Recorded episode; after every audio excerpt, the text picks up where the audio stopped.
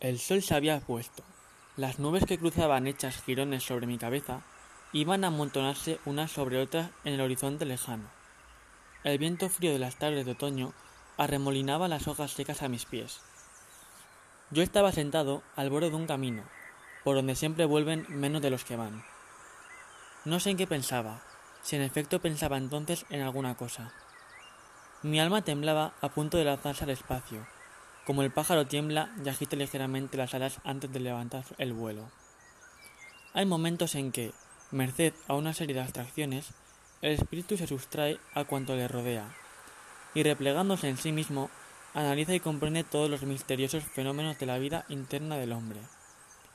Hay otros en que se desliga de la carne, pierde su personalidad y se confunde con los elementos de la naturaleza. Se relaciona con su modo de ser y traduce su incomprensible lenguaje. Yo me hallaba en uno de estos últimos momentos, cuando solo y en medio de la escuela llanura oí hablar cerca de mí. Eran dos hojas secas las que hablaban, y este, poco más o menos, su extraño diálogo. ¿De dónde vienes, hermana? Vengo de rodar con el torbellino, envuelta en la nube de polvo y de las hojas secas nuestras compañeras, a lo largo de la interminable llanura. ¿Y tú? Yo he seguido algún tiempo la corriente del río, hasta que el vendaval me arrancó de entre el légamo y los juncos de la orilla. ¿Y a dónde vas? No lo sé. ¿Lo sabe acaso el viento que me empuja? ¡Ay! ¿Quién diría que habíamos de acabar amarillas y secas arrastrándonos por tierra? ¿Nosotras, que vivimos vestidas de color y de luz, meciéndonos en el aire? ¿Te acuerdas de los hermosos días en que brotamos, de aquella apacible mañana en que, roto el hinchado botón que nos servía de cuna, nos desplegamos al templado beso del sol, como un abanico de esmeraldas? ¡Oh! Qué dulce era sentirse balanceada por la brisa a aquella altura, bebiendo por todos los poros el aire y la luz. ¡Oh! Qué hermoso era ver correr el agua del río que lamía las retorcidas raíces del añoso tronco que nos sustentaba. Aquel agua limpia y transparente que copiaba como un espejo el azul del cielo, de modo que creíamos vivir suspendidas entre dos abismos azules. Con qué placer nos asomábamos por cima de las verdes frondas para vernos retratadas en la temblorosa corriente. Cómo cantábamos juntas, imitando el rumor de la brisa y siguiendo el ritmo de las ondas. Los insectos brillantes revoloteaban desplegando sus alas de gasa a nuestro alrededor. Y las mariposas blancas y las libélulas azules, que giran por el aire en extraños círculos, se paraban un momento en nuestro dentellado a bordes a contarse los secretos de ese misterioso amor que dura un instante y les consume la vida. Cada cual de nosotras era una nota en el concierto de los bosques. Cada cual de nosotras era un tono en la armonía de su color. En las noches de luna, cuando su plateada luz resbalaba sobre la cima de los montes, ¿te acuerdas cómo charlábamos en voz baja entre las diáfanas sombras? Y referíamos con un blando susurro las historias de los silfos que se columpian en los hilos de oro que cuelgan las arañas entre los árboles. Hasta que suspendíamos nuestra monótona charla para oír embecidas las quejas del ruiseñor, que había escogido nuestro tronco por escabel. Y eran tan tristes y tan suaves sus lamentos que, aunque llenas de gozo al oírle, nos amanecía llorando. Oh, qué dulces eran aquellas lágrimas que nos prestaba el rocío de la noche y que resplandecían con todos los colores del iris a la primera luz de la aurora. Después vino la alegre banda de jilgueros a llenar de vida y de ruidos el bosque, con la alborozada y confusa algarabia de sus cantos. Y una enamorada pareja colgó junto a nosotros su redondo nido de aristas y de plumas. Nosotros servíamos de abrigo a los, pequeñuelos contra las molestas gotas de la lluvia en las tempestades de verano. Nosotras les servíamos de dosel y los defendíamos de los importunos rayos del sol. Nuestra vida pasaba como un sueño de oro, del que no sospechábamos que se podría despertar.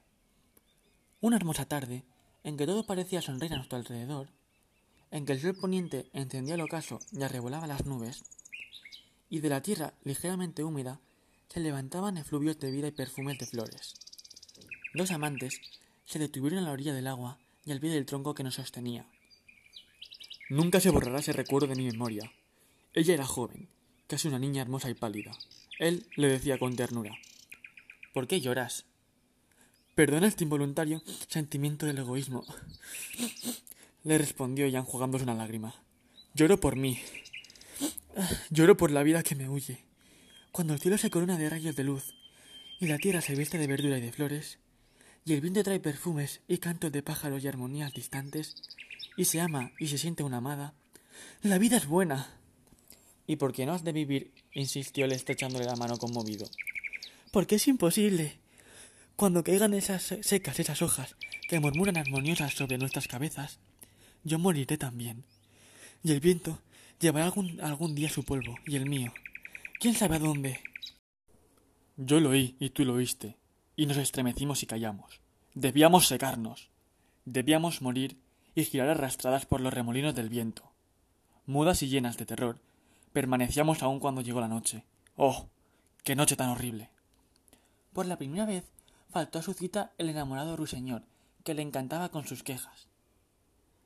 A poco volaron los pájaros, y con ello su pequeñuelos ya vestidos de plumas, y quedó el nido solo, columpiándose lentamente y triste como la cuna vacía de un niño muerto. Yuyeron las mariposas blancas y las libélulas azules, dejando su lugar a los insectos oscuros que venían a, roer nuestras fibras y a depositar en nuestro seno sus, sus asquerosas larvas. ¡Oh! ¿Y cómo nos estremecíamos encogidos al helado contacto de las escarchas de la noche? Perdimos el color y la frescura. Perdimos la suavidad y la forma. Y lo que antes al tocarnos era como rumor de besos, como murmullo de palabras de enamorados, luego se convirtió en áspero ruido, seco, desagradable y triste. Y al fin volamos desprendidas. Hollada bajo el pie del indiferente pasajero, sin cesar arrastrada de un punto a otro entre el polvo y el fango, me he juzgado dichosa cuando podía reposar un instante en el profundo surco de un camino. Yo he dado vueltas sin cesar, arrastrada por la turbia corriente, y en mi larga peregrinación vi, solo, enlutado y sombrío, contemplando con una mirada distraída las aguas que pasaban y las hojas secas que marcaban su movimiento, a uno de los amantes cuyas palabras nos hicieron presentir la muerte. Ella también se desprendió de la vida, y acaso dormirá en una fosa reciente, sobre la que yo me detuve un momento. Ay, ella duerme y reposa al fin, pero nosotras, ¿cuándo acabaremos este largo viaje? ¡Nunca! Ya el viento que nos dejó reposar un punto vuelve a soplar, y ya me siento estremecida para levantarme de la tierra y seguir con él. Adiós, hermana. Adiós. Silbó el aire, que había permanecido un momento callado, y las hojas se levantaron en confuso remolino, perdiéndose a lo lejos entre las tinieblas de la noche. Y yo pensé entonces algo que no puedo recordar, y que, aunque lo recordase, no encontraría palabras para decirlo.